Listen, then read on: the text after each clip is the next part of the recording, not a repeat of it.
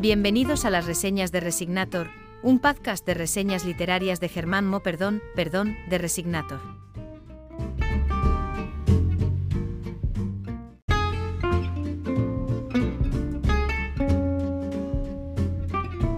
Título, El hijo olvidado.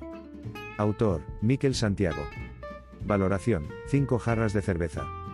Una novela policíaca desbordante y sin tregua, en la que el mejor Miquel Santiago muestra su repertorio de buen hacer, estructura y acción.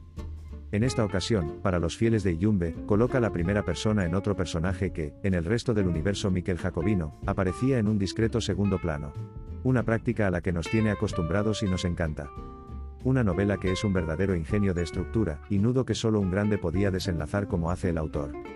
No hay manera de dejarla, y cuando la dejas, sigues con ella en la cabeza, absorto en la búsqueda de las claves que sabes que están y que quieres descubrir pero necesitas contrastar. Quizá la más policíaca, la más negra, la menos inverosímil, y la más cuajada como escritor, en la que se descubre una seguridad que no se encuentra en sus primeras novelas.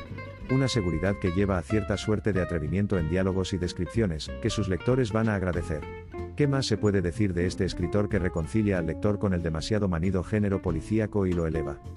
Gracias Miquel por esta nueva novela, y por los momentos que nos haces pasar. No ha pasado una semana del lanzamiento y ya estoy deseando que escribas otra.